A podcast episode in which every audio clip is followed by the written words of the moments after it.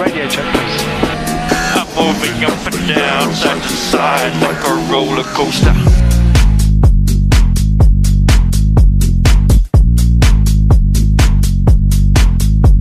I'm moving up and down, side to side, like a roller coaster.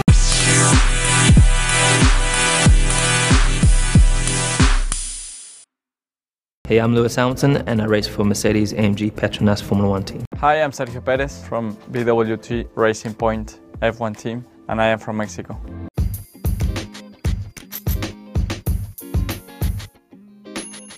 Hola, yo soy Billy Box, piloto, pero manejo el piloto del gas. Hey, I'm Charles Leclerc. I'm 22 years old. I race for Scuderia Ferrari. Hello, I'm Carlos Sainz. I'm 25 years old.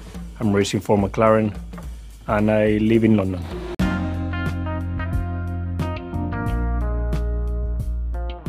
Hola, yo soy Mau y soy conductor de este podcast y creo que ni eso sé hacer bien y ya quisiera vivir en Londres.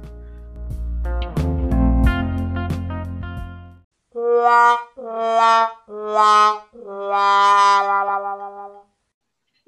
amigos, ¿cómo están? Muy buenas noches, tardes, días. Ya iniciamos su programa mágico podcast semanal de la Fórmula 1, reporteros de sillón, reportando desde la comodidad de su casa. Mau, ¿cómo estás? ¿Qué tal, Billy? ¿Cómo estás? Buenas, buenas tardes, noches, días, mañanas, madrugadas. Qué triste me sentí después de la introducción de nuestros invitados del programa de hoy, porque sí, hoy tenemos invitados de lujo, tenemos pilotos de Fórmula 1 en este podcast, así de chingones somos ya. Gracias a ustedes tenemos la participación de estos grandes pilotos. Claro que sí, es difícil traerlos, ¿eh? Nada más un correo de Gmail te lo aceptan de volada. Echamos, uno- aquí. echamos unos WhatsAppazos, conseguimos sus números y hoy tenemos invitado a Lewis Hamilton, como ya escucharon, a Carlos Sainz, Charles Leclerc y Checo Dios Pérez. Claro que sí, tenemos estos cuatro pilotos que nos van a platicar un poquito de qué es lo que hacen de su vida, un tema bastante importante que muchas veces nos vamos más por lo que por otros deportes y, y- y el tema físico, mental y, y- social que llevan estos pilotos. Es un tema súper interesante, Billy, porque mucha gente no se da cuenta de cómo es la vida. O sea, si ustedes de realmente les da curiosidad, este podcast está buenísimo porque vamos a tratar de, de decirles desde nuestro sillón, porque ni Billy y yo somos pilotos de Fórmula 1, ni hemos estado cerquita de ser uno. Pero desde nuestra trinchera vamos a tratar de explicarles más o menos pues, cómo sucede la vida de un piloto para que pueda estar un fin de semana arriba del coche ganando, chocando, mentando madres o lo que sea lo que haga su piloto de preferencia, pero de verdad que es un tema que va a estar súper, súper entretenido y nuestros invitados especiales nos van a ir contando un poquito pues, qué se siente, todo esto, ¿no? Claro que sí, y, de verdad que todo lo que hacen los pilotos de Fórmula 1 es estupendo desde que llegan al autódromo o desde que se están preparando, pero no, no, pero, pero vamos a empezar por qué un piloto o por qué se vuelve un piloto de Fórmula 1, ¿no, Mau? Eh, eh, a ver, a ver, Billy, si, yo quisiera que mi hijo, porque ya estoy todo viejo y ya no puedo, pero si yo quisiera que mi hijo fuera ese piloto de Fórmula 1, ¿cómo rayos le hago? O sea, ¿a qué, a qué edad?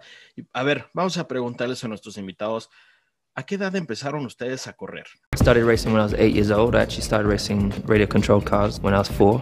I started racing when I was four years old.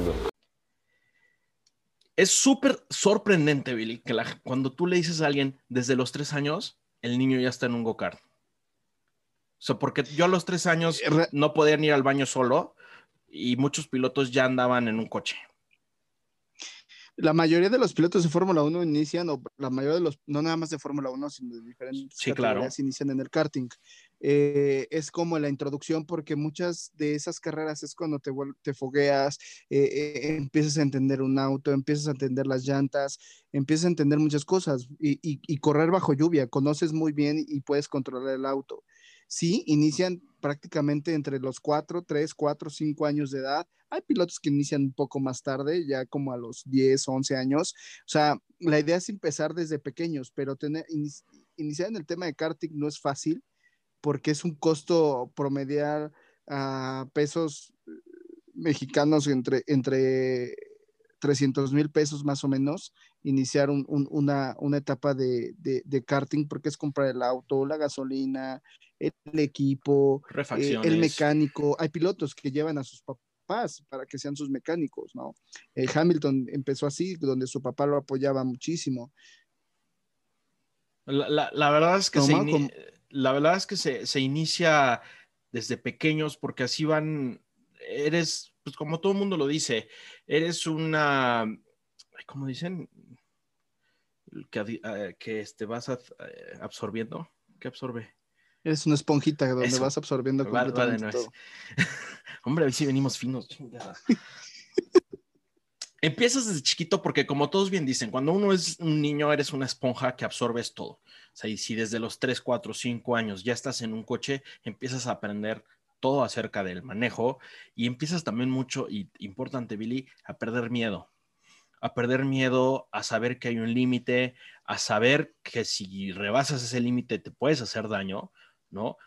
y, y empiezan a tener esa adrenalina y ese amor por la adrenalina que cualquier piloto necesita. El momento en el que ellos pierden eso, dejan de ser un piloto. Yo creo que hay tres factores Dejan de Billy, ser- pa- para, para llegar a ser Ujú. piloto. Una es herencia, porque realmente hay muchos pilotos a lo largo de la historia que sus hijos se han vuelto pilotos o son pilotos gracias a, sus, a la fama del padre, pero no es un factor fundamental. No, porque está el sobrino de Ayrton Senna, o sea, Bruno Exacto. Senna, a pesar de que tenía el apellido, era, es buen piloto dentro del promedio normal, pero no era un pilotazo como su tío. La ot- los otros dos factores, hay uno que es fundamental, que es el talento, porque obviamente si no tienes talento para manejar, pues nunca vas a llegar, y los patrocinios. Pero toda la vida desde un piloto, desde que, es chiquito y que yo como papá dije, mi, hijo quiero que sea piloto, lo meto al karting, son filtros, Billy. Son filtros en categorías como en muchos de los deportes, ¿no? Las inferiores y luego va subiendo a, por ejemplo, en Estados Unidos, pues ya la secundaria, el equipo de la prepa, el equipo universitario llegas a las grandes ligas. En el automovilismo es similar. Empiezas en el karting y después hay 250 mil trillones de categorías de diferentes coches. Que si en la, bueno, por ejemplo, Estados Unidos la NASCAR, en la Fórmula Europea, los Super Trucks, eh, ¿sabes? Hay muchísimos filtros donde vas creciendo como piloto. Y, y hay campeonatos de karting, o sea, hay campeonatos mundiales de karting donde ahí puedes ver a los mejores pilotos corriendo eh, y que pueden ir saliendo, ¿no? O sea, ahí tuvimos eh, en, en- en esas categorías, tuvimos a un Nico Rosberg compitiendo contra un Hamilton de niños, o sea, se imaginan a ellos dos compitiendo de niños y después haber llegado a la Fórmula 1 estar peleando un campeonato.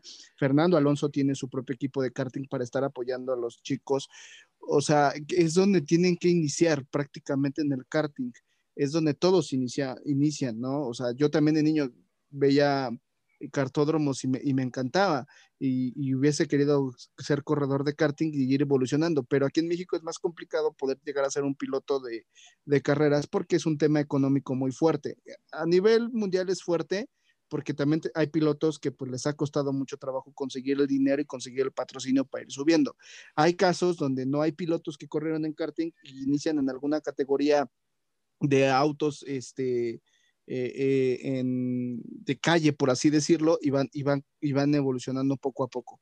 Pero la idea no nada más es el tema de los inicios, sino yo creo que el tema principal es qué hace un piloto de Fórmula 1 día a día, Mau. O sea, eh, qué es lo que tiene que hacer, porque muchos dicen, ah, pues eres piloto de, de carreras, pues es nada más dar vueltas en tu carrito. Pues no, no es que traigas tu pinche bocho aquí en Calzada de Tlalpan o, o allá en Monterrey, este, en las avenidas grandes, este, o, o- las autopistas, no es lo mismo. O sea, de verdad, no, no, no nos querramos ver porque en los altos nos toca ver un cuate que agarra y mete y ya hasta lo alcanzas a tres pasos, ¿no? O sea, no es agarrar nada más un coche, subirte y decir yo soy chingón y, sé hacerlo, ¿no? No, no es nada más darle vueltecitas al coche. Yo tengo que admitirlo, cuando estaba mucho más joven y que an- antes de ser fanático de Fórmula 1, pues sí, yo no le veía el chiste, decía, pues qué, pues te subes, manejas y le das vueltas al, digo, ha de tener su gran dificultad, pero pues, pues qué chiste. Y no, o sea, tú cuando ves la vida de un piloto son súper atletas, pero súper atletas y son súper humanos. Las 20 personas que hoy en día tienen el privilegio de sentarse en un coche de Fórmula 1 hoy en día son superatletas. O sea, ustedes no tienen idea la madriza que se ponen adentro de un coche que la tienes que aguantar. Y para eso hay que entrenar. Y es una vida Y no da- total- es una vida súper demandante para poder estar ahí, porque si no estás fit o no estás a la altura, el que sigue, hay 250 mil güeyes atrás de ti que quieren ese lugar. Y, y aparte que tienes lugar, no nada más es tener el, el, el tema físico-mental dentro del auto, sino también fuera del, del- del- del- coche, porque es un tema personal que tienen que ir avanzando, ¿no? O sea, cada, cada deporte es un riesgo, cada deporte es diferente y, y cada nivel de mentalidad, pero aquí eh, es, es- un deporte de equipo, sí, pero quien hace que todo funcione y, te- y- y la meta que tiene un equipo que conforma la Fórmula 1 o cualquier categoría es que el piloto llegue a hacer lo que tiene que hacer, a ganar campeonatos, a ganar carreras, a, a- conseguir puntos y demás, ¿no? Porque eh, eh, es algo que el piloto tiene que estar 100% concentrado y el nivel mental es fuerte. Eh, el tema de la preparación física, Mau, ¿tú cómo ves eso? O sea, es primordial el tema de la preparación física y, va en conjunto con la preparación mental. Eh, Es, es fundamental porque literal es una madriza subirse al coche. Eh, por ejemplo, el fisioterapeuta de Fernando Alonso creo que lo describe muy bien. Dice, él tiene el cuello y la espalda de un boxeador y las piernas y pies de un ciclista. O sea, él tiene lo mejor de esos dos mundos. O sea, tiene la fuerza en los, en los cuellos es brutal. La fuerza en el torso es brutal porque hay que soportar todas las fuerzas G, que ahorita vamos a hablar de ellas, en un coche. Pero tienes que ser liviano, y tienes que tener una resistencia física, condición física, porque estar arriba del coche te deshidrata, te golpea, te, te, te mantiene en un estrés constante, pero tienes que estar concentrado y ahí es como tú dices, entra ahí el entrenamiento físico y mental para estar dos horas de tu vida a máxima, pero máxima concentración, concentrancia, porque si no, en cualquier segundo barra y adiós y a ver, te puedes hasta matar. Es que es un tema de un entrenamiento cardiovascular, porque, porque el cambio físico de clima, o sea, cada pista te conlleva un, un- cambio climático que eso afecta al piloto, porque son 50 grados centígrados dentro de un auto. O sea, puede llegar a estar el piloto a 50 grados centígrados de un auto, se- la deshidratación y todo el tema. Hablaba Mau de, la parte física, sí, es- tiene que tener un fortalecimiento de cuello, lo que bien dice, o sea, sí, de un boxeador, pero también si ven el, grosor de los cuellos de los pilotos de Fórmula 1 es muy similar a un este, jugador de fútbol americano. O sea, e- esa fuerza que tienen que tener los pilotos en el cuello por, por- el tema de las vueltas y las fuerzas G. Ve, cada pesa que ellos utilizan para fortalecimiento del cuello, porque imagínense, les ponen una pesa más o menos como de unos 20 kilos aproximadamente, eh, y, va pegada a la cabeza con, como con una liga, y están acostados de lado. Entonces tienen que estar levantando el cuello cierta cantidad de veces para que ellos puedan agarrar y generar ese fortalecimiento, porque cada curva conlleva una fuerza G. Ahorita me voy a explicar un poquito más a detalle esa parte, ¿no? Y chequen esto. Yo no soy fanático de fútbol tan fuerte de fútbol soccer, pero Mau sí, y a lo mejor ahí va, podemos hacer un comparamiento. ¿Cuántos entrenos o entrenamientos tienen a la semana un equipo de fútbol? A la semana, so- son, se supone que son dos diarios, normalmente, uno en la mañana y uno en la tarde. Ok, entonces estamos hablando que son dos entre... Pues estamos casi lo mismo, porque un piloto de Fórmula 1 entrena cinco veces a la semana, dos veces al día. Y son reflejos, es el fortalecimiento de cuello, es el tema de entrenar las piernas, o sea, tienen que estar empujando como un tipo carrito de riel para tener las piernas. Lo mencionabas muy bien aquí, son como unos pilotos medio amorfos, por así decirlo.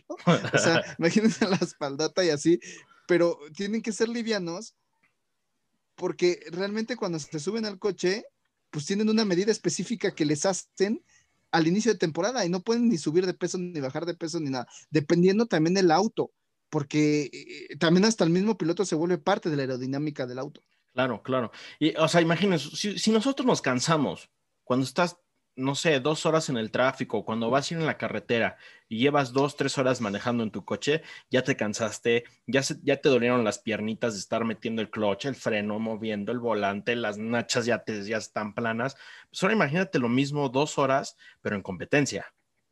En competencia, Está- manejando un coche, que ese va a ser otro podcast, porque manejar un coche está extremadamente difícil, las mil cosas que tienen que hacer mientras te vas cuidando de todos los demás y mientras el ingeniero te está diciendo que estás medio güey.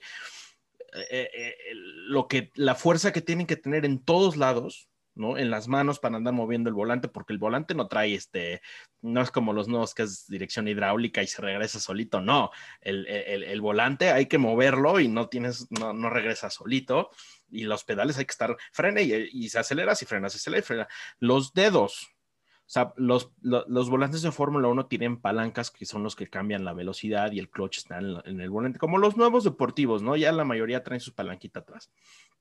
Imagínense estar cambie, cambie, cambie, cambie, cambie, cambie, cambie de velocidad, pues tu, tu dedito- tus dedos se cansan. Hasta los dedos hay que entrenarlos, maldita sea. O sea, de, De- verdad, Sí. está cañón el atleta que es un piloto de Fórmula 1. Dijiste algo súper importante, Billy.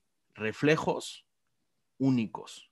Ellos tienen una, bueno, tienen demasiados ejercicios de entrenamiento, pero por ejemplo, yo me acuerdo uno cuando fui la- este año a la Fórmula Eléctrica, tenían uno y te dejaban hacer uno de los ejercicios pues, para que te compararas con ellos. No, bueno, estás años, estamos años luz, o sea, de verdad, para empezar, yo ni siquiera llegaba a las chingas paletas. Haz de cuenta que es como una portería con foquitos y se va prendiendo, ¿no? Entonces tú tienes que estás como que pivoteando y si se prende verde arriba a la derecha, pues tienes que tocarlo, ¿no? Y se prende luego abajo y tienes que tocarlo con tu palma. Pero pues ahí van midiendo tu reacción. Yo he visto videos de estos cuates y es brutal la reacción que tienen, los reflejos y la reacción que tienen. ¿Por qué es importante la reacción? Una, cuando arrancan la carrera. Si ustedes no, es más, vamos a Fórmula 1 for Dummies y explicamos cómo inicia una carrera, Billy.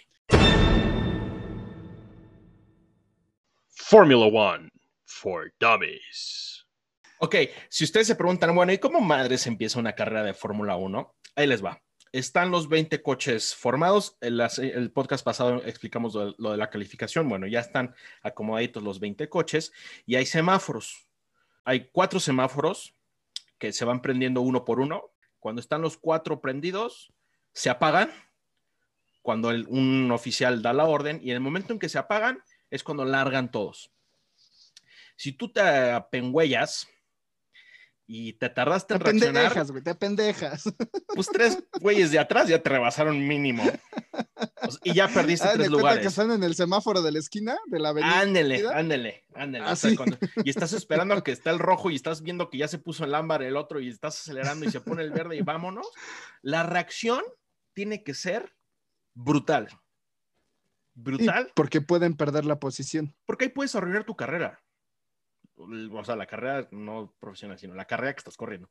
Literal, si largas mal, no puedes, puede que no lo vuelvas a recuperar tus posiciones, ¿no? Y bueno, y los reflejos, obviamente, pues cuando vas a rebasar, cuando estás en pista, que si luego se meten animales a las pistas, lo hemos visto, perros, pájaros, dragones de. Komodo, quién sé qué se metió en Singapur, nutrias. Hasta personas, creo que una vez un cuate andaba caminando. Ah, sí, cierto, en Singapur se metió un güey, no lo hagan, amigos. Si van a una carrera, no se metan a la pista, quiéranse, por favor. Entonces, eh, hay, un, hay videos, se los vamos a poner en redes sociales, por ejemplo, donde un piloto dice, hay un pájaro, y te pone el onboard, tú ni madres lo ves. Y, y está lejísimos el pájaro, y de repente ya cuando le hacen zoom, ah, sí, había un pájaro. O sea, los reflejos que tienen que tener, está cañón. Eh, eh, hablaba Mau del, del tema de los dedos. Sí, es un tema bien complejo porque también utilizan una pesa es- muy especial que parece volante de Fórmula 1, donde ellos tienen que estar haciendo diferente tipo de posiciones y estar girando. O sea, imagina traer una pesa más o menos con unos 15 kilos, más o menos, entre Ajá. 10 15 kilos, Y lo Y estar si agarrando la volante, pesa. ¿no? y girarlo como volante y dejarlo un par de minutos girándolo del lado izquierdo y luego girándolo del lado, del lado derecho. La fuerza que deben de tener en las muñecas y en el brazo es impresionante porque es lo que ellos van teniendo cada carrera.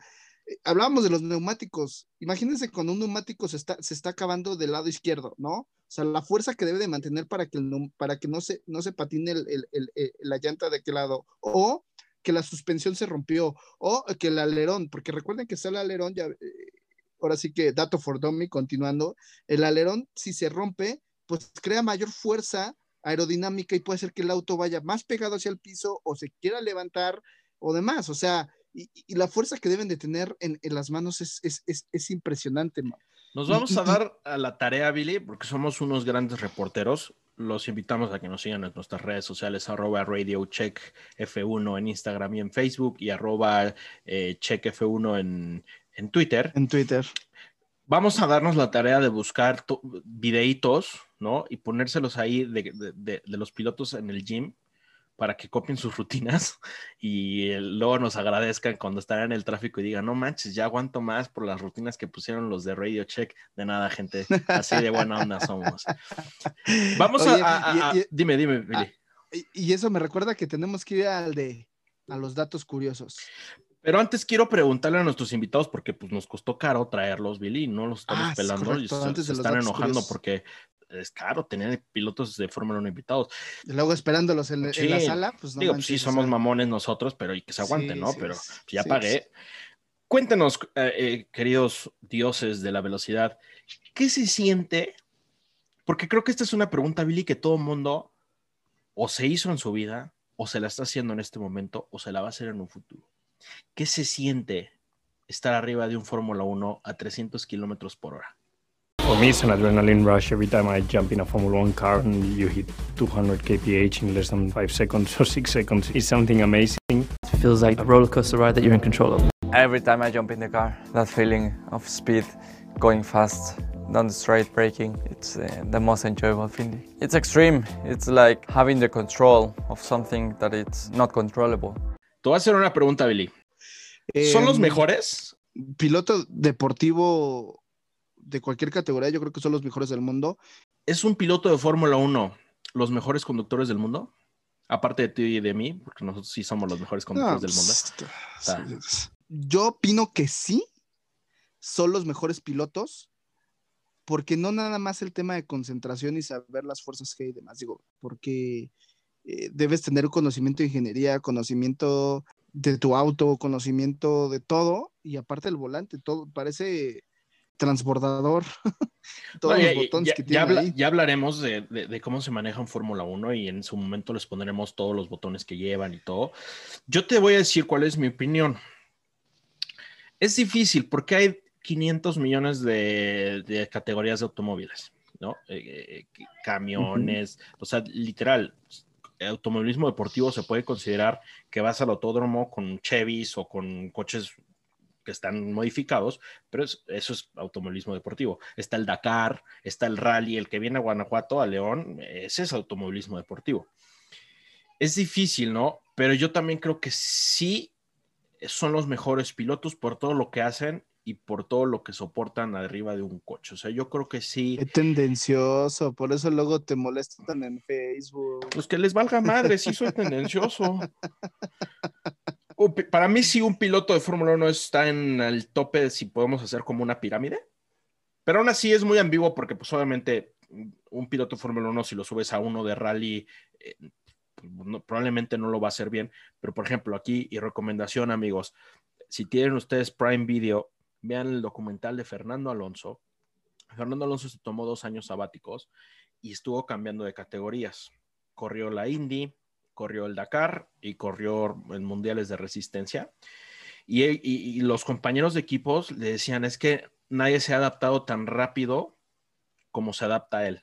O sea, cambiar de, y lo explica de manera bellísima, cómo es cambiar de, ahora sí que de cerebro, porque cada coche se maneja diferente, cada regla son diferentes, todos los equipos son diferentes, pero yo creo que ahí sí va mucho el, el tema de que pues, él es piloto de Fórmula 1 y se puede adaptar por el entrenamiento que tiene desde sus tres años.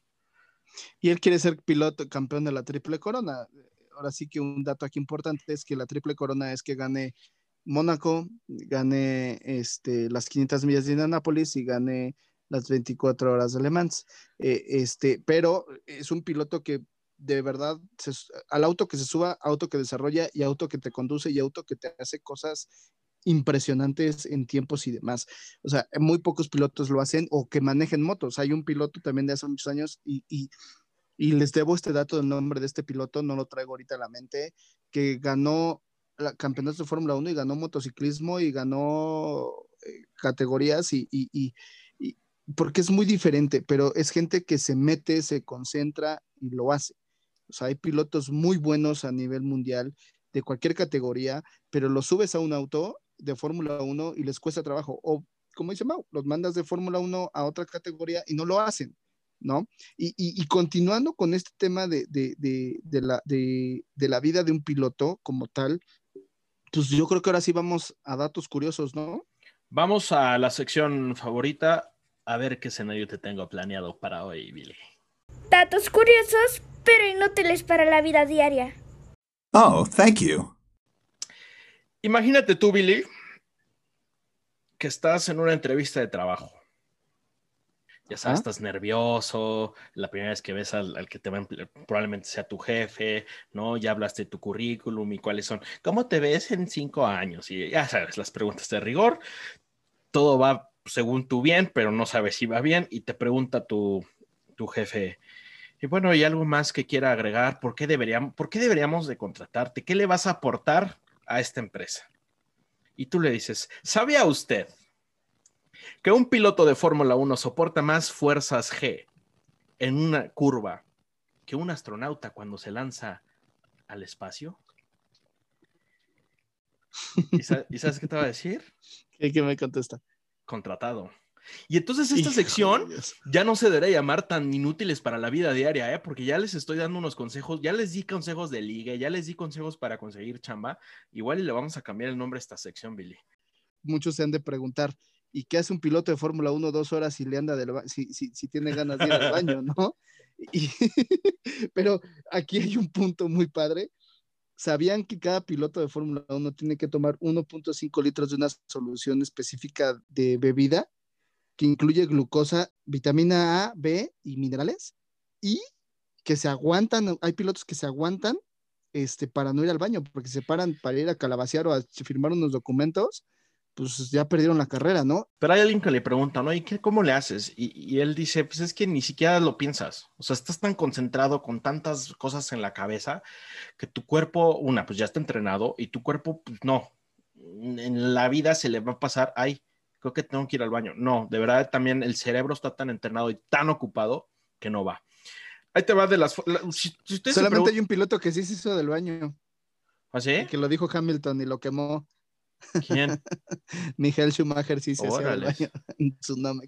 ¡Qué asco! Qué pinche asco, pero bueno. Si ustedes se preguntan, o sea, si ustedes se preguntaron, ¿qué, y qué, bueno, ¿y qué madres son las fuerzas G? Bueno, las fuerzas G, en las películas y literal en la fuerza aérea del país que ustedes me digan, llegan a soportar eh, 6G cuando van de cabeza y, ellos rompen la gravedad, barreras del sonido y la gravedad. Bueno, un piloto de Fórmula 1, hay curvas, creo que son dos o tres curvas en todo el planeta, que llegan a soportar 6G en un coche de Fórmula 1. A eso aunamos lo del entrenamiento ahí en el cuello. Si no estuvieran entrenados como están, se les rompe el cuello. Y no tuvieran la protección que tienen, literal, se les rompe el cuello. Sí, Si tú aflojas destrozados. y no tienes la, porque usan una protección aparte del casco que hace que no se te mueva la cabeza, se te rompe el, el cuello y pues obviamente es una muerte inmediata. Sí, o sea, muerte inmediata y, y se rompe completamente todo. Es una te- situación bien te difícil. y bien un dato compleja. para cerrar lo de las fuerzas Heavily, porque reporteros de sillón de primera calidad. En una vuelta, en una curva que te, que te implique 6G eh, de fuerza, la cabeza puede llegar a pesar lo de un niño de 12 años. Y ya estás grandecito a los 12 años. Y eso pesa tu cabeza. Y eso tienes que Como 20 soportar. kilos más o menos, ¿no? Y eso tienes que soportar en el cuello y en las manos. Por eso ser piloto de Fórmula 1 está cabrón. Está cañón. Sí. Y, y, y- y otra cosa aquí importante, vamos al siguiente, al siguiente dato cultural de por qué ser un piloto de Fórmula 1 es lo mejor del mundo mundial. ¿Qué carajos comen? ¿Qué tragan estos cuates? Gorditas, ¿Unos memelas, este, guajol- guajolotas. Yo estoy seguro que cuando vienen a México les llevan su deliciosa guajolotita con su atolito. Fíjate que aquí pasó, ¿eh? les dieron tacos y se andaban muriendo todos del estómago el año pasado. Sí, porque ser- ser- traer una alimentación es bien, bien, bien compleja. Miren, eh, muchas veces les dicen que coman eh, una pasta por el tema de los carbohidratos y demás, ¿no? Pero eso normalmente lo haces como para, pues, mantenerte ahí. Pero no, yo, mira, como buen, dice el buen Mau, somos reporteros de sillón y si hacemos nuestro trabajo, yo les tengo un horario junto con su alimentación de lo que hace un piloto de Fórmula 1. Iniciamos, previo a una carrera, o, pre- o dentro del fin de semana, pero previo a una carrera vamos a ponerlo. A las 8 de la mañana, cereal con yogur y fruta. No manches, yo a las 8 de la mañana a veces me estoy chingando un pan con coca, güey. O sea, ¿tú crees que iba a andar desayunando eso? Y por eso No no, somos pilotos de Fórmula 1. 10 de la mañana, fíjense, 8, pasaron dos horas, ¿eh? Dos horas. 10 de la mañana, fruta, alimentos con proteína y bebidas hidratantes. La solución que les platiqué hace rato, tienen que estarla consumiendo. Una hora y media después, tienen que comer pescado o carnes rojas con vegetales y de ahí ya no vuelven a consumir nada hasta después de la carrera. Sí tienen su catering, pero es para la gente del equipo. Ellos los tienen ya es para los gorrones, o sea, este ya es como su dieta tradicional o típica que, que come un piloto de Fórmula 1 previo una carrera, por eso son tan delgados, ¿y por qué? Porque deben de tener fuerza los carbohidratos y demás, ¿no? O sea, está Es- cañón. Es similar a, a- a cualquier deportista de alto rendimiento, o sea, de verdad, eh, y este creo que es el objetivo de, de lo que estamos, de las estupideces que estamos diciendo, es que, que, que se compara con un Michael Phelps que también tenía una dieta súper rigurosa, con un Usain Bolt, eh, con Cristiano Ronaldo que es súper friki para su cuerpo, pues un piloto de Fórmula 1 lo mismo, o sea, Hamilton no le pide nada a Cristiano Ronaldo en temas del cuerpo y, y lo que es. Al güey le encanta Ah, ya salir. gustó. No, ya, al güey le encanta salir sin playera en sus redes sociales. Entonces, si ustedes quieren darse un taco de ojo, vayan a verlo y le, le encanta salir sin. No, digo, pues, la neta. Bueno, vamos a pasar a algo un poquito más eh, di- divertido, pero que no deja de ser impactante.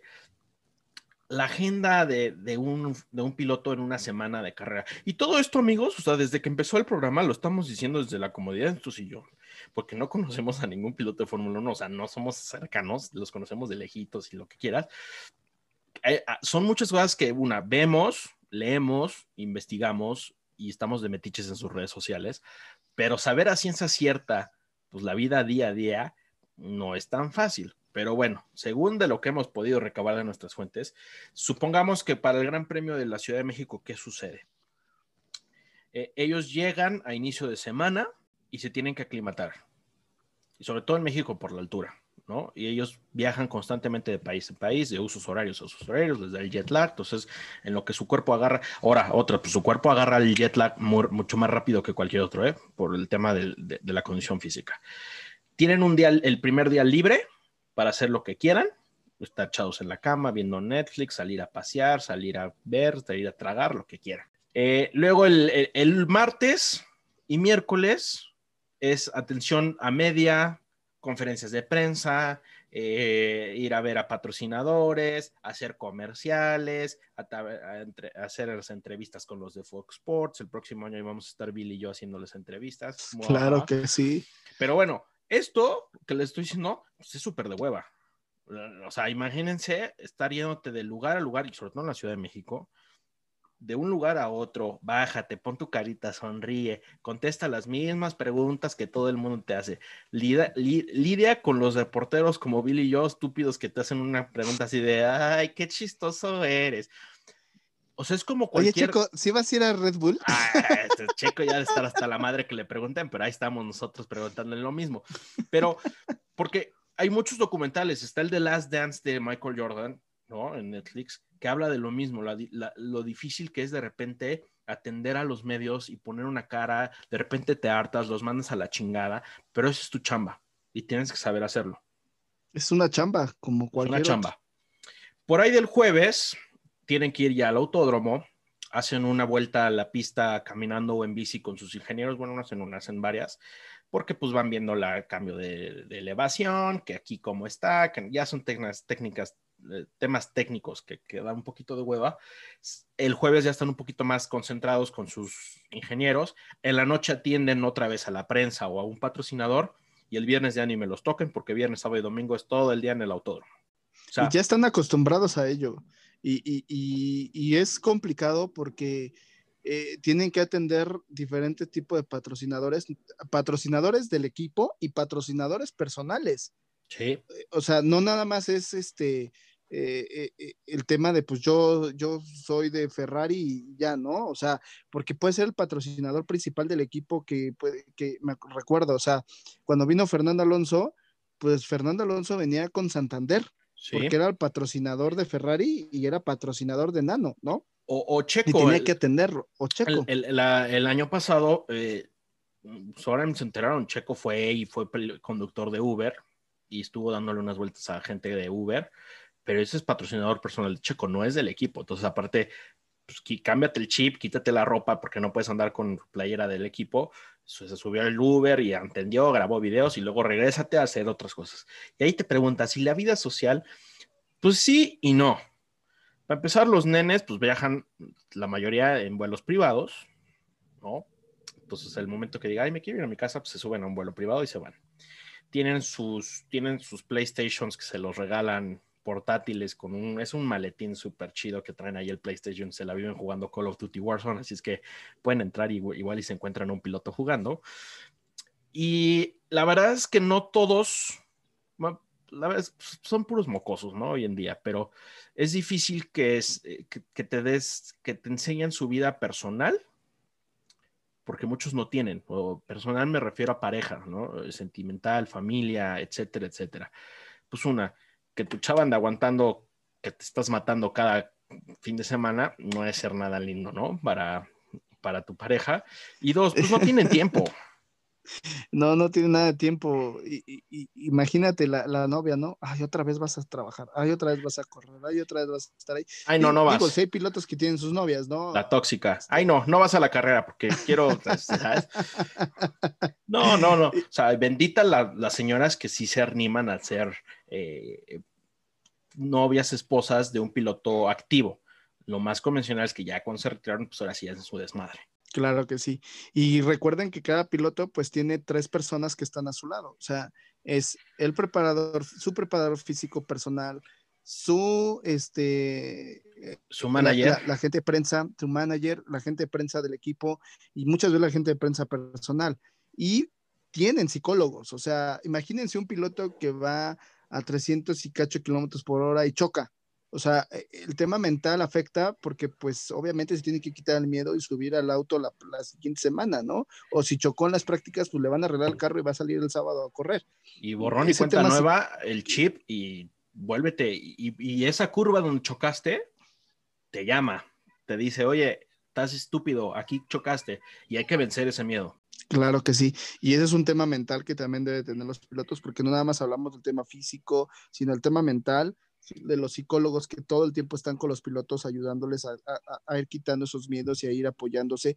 Porque imagínense, o sea, eh, es como Checo Pérez ahora, ¿no? Que no sabe hacia, hacia qué equipo va a ir, ¿no? O un piloto que pues perdió el campeonato del mundo por un punto o por medio punto y, hizo todo lo que pudo, pues pega a nivel emocional y también tienen que tener ese, ese tipo de, apoyo mental para, para poderles ayudar. Y no nada más eso, Mau, o sea, yo creo que vamos ya para la última parte, que es algo importantísimo, que, que te pega en- a nivel emocional y a nivel económico. Más o menos, como cuánto creen que se reparta aproximadamente los sueldos de los pilotos de Fórmula 1? ¿Tú cuánto crees que, que- que ganen? ¿El salario mínimo? El salario mínimo, pero multiplicado por una cifra que no cabe ni en mi cabeza. Los pilotos de Fórmula 1, sus sueldos andan aproximadamente entre 200 a 50, 200 mil euros a 50 millones de euros. Pero mensual, semanal o. No, pues anual, anual, anual, anual. Ok. O sea, esos son, esos son, esos son los salarios anuales, ¿no? O sea, voy a dar el top 5 de pilotos con más alto salario en la Fórmula 1. Obviamente, aquí el papichulo del Mau, Hamilton, 50 millones de euros anuales. Chulo tronador. Eh, sigue Max Verstappen con 40 millones de euros. O sea, Max Verstappen no ha sido campeón del mundo y es el segundo piloto mejor pagado, junto con Sebastian Vettel, que también tiene 40 millones de euros. O sea, vean la, la diferencia de 10 millones de dólares que le saca Hamilton a, a- este Max y a Vettel, que pues Vettel es cuatro veces campeón del mundo, seguido por Daniel Richardo. ¿Quién se iba imaginar que Daniel Richardo iba a estar dentro del top con 18 millones de euros anuales? Y ahora aquí sí es tu papito chulo Charles Leclerc, 9 millones de Mm. euros. O sea, estamos hablando que pues no es mucho porque Checo Pérez anda como entre los 3, 4 millones de dólares más o menos, eh, de, perdón, de euros este, anuales. Y imagínense, y aparte, pa- ahora que fue la era del COVID, pues tuvieron que reducirse un poco el sueldo para poder ayudar a pagar a los a Sí, sí. la gente del equipo, ¿no? Y ese es su sueldo de, de- de piloto. Súmenle patrocinios, todo lo que se embolsan Exacto. por patrocinios. O sea, y, y ahorita que mencionaste al papi chulo Leclerc, ya para despedir a nuestros invitados, cuéntenos, pues, cuáles, cuáles eran sus metas o cuáles son sus objetivos como pilotos. I wanted to be a Formula One driver. I am. Wanted to be a world champion. I am. Obviously, I want to be a world champion. 90% of that, unfortunately, in the sport that I work, uh, doesn't depend on me. Pues bueno, esto fue una probadita, pero diminuta, de lo que puede ser la vida de un piloto desde mi celular en Instagram, viendo lo que hacen. Pero, pero realmente eh, el objetivo aquí, Billy, era que se dieran cuenta, amigos, lo cañón que está ser, eh, ser un piloto de Fórmula 1. Y aparte son güeyes súper buena onda. No tengo el privilegio, bueno, nada más he, he- conocido a Max Verstappen, pero lo, realmente lo que ves tú en, redes sociales o lo que cuentan otros, compañeros de profesión, ahí sí, ya soy periodista. Lo que te cuentan es que son súper amables, súper abiertos, se ríen, bromean, te invitan. O sea, de verdad, aparte de toda la presión, de toda la chinga que se meten entrenando, de todo, o sea, que no puedan disfrutar una guajolota con una coca, qué hueva de vida. Pero aún así te sonríen y son súper alegres y juegan.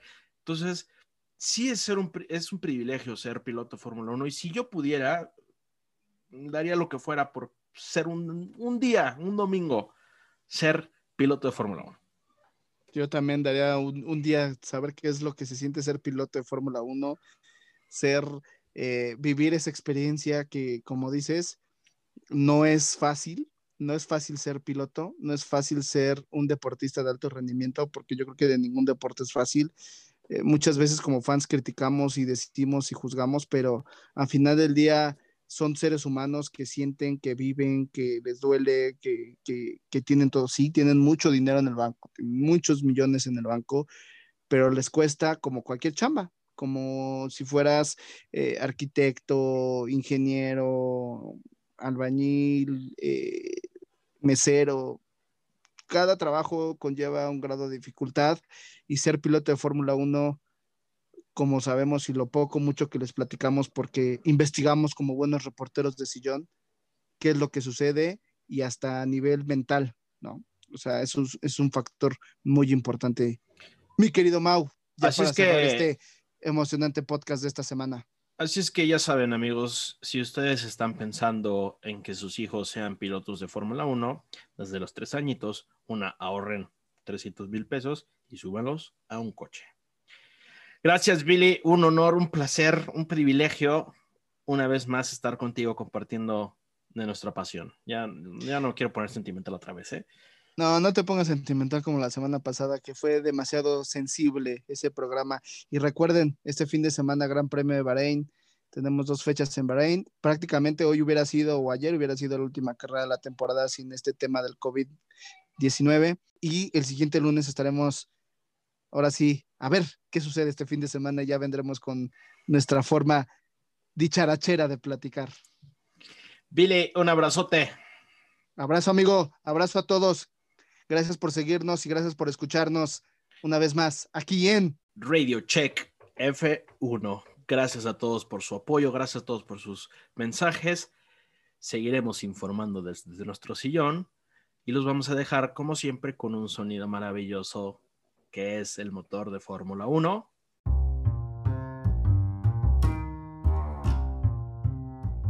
Yo soy el Mao y nos escuchamos la próxima semana.